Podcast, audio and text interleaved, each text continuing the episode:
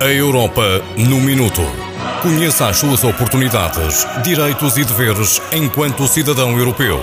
Da responsabilidade do Centro de Informação Europe Direct Minho, sediado no IPCA, Instituto Politécnico do Cávado e do Ave, Barcelos.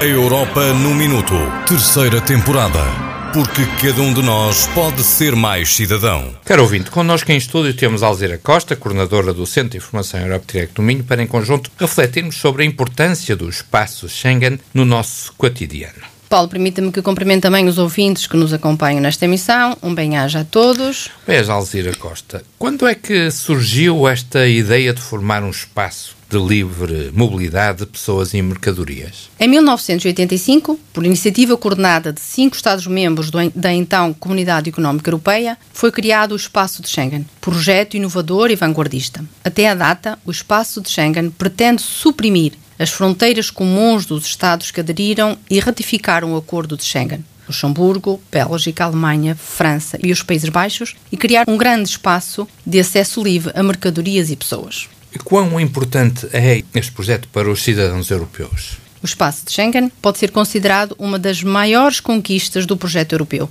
Devido a este espaço, todos os anos, mais de 1,25 mil milhões de europeus viajam dentro do espaço de Schengen livremente e usufruem em segurança de uma das principais liberdades fundamentais da União Europeia, que é a livre circulação de pessoas. Até o momento, quem faz parte do espaço Schengen? Atualmente, o espaço Schengen abrange 26 países europeus, 22 dos quais são Estados-membros da União Europeia, assim como a Islândia, o Liechtenstein, a Noruega e a Suíça. Apenas o Reino Unido, Irlanda, Croácia, Bulgária e Romênia não se encontram no espaço de Schengen, sendo que os últimos três países já se encontram em negociações com a União Europeia para aderirem ao espaço comum europeu. A Europa no Minuto.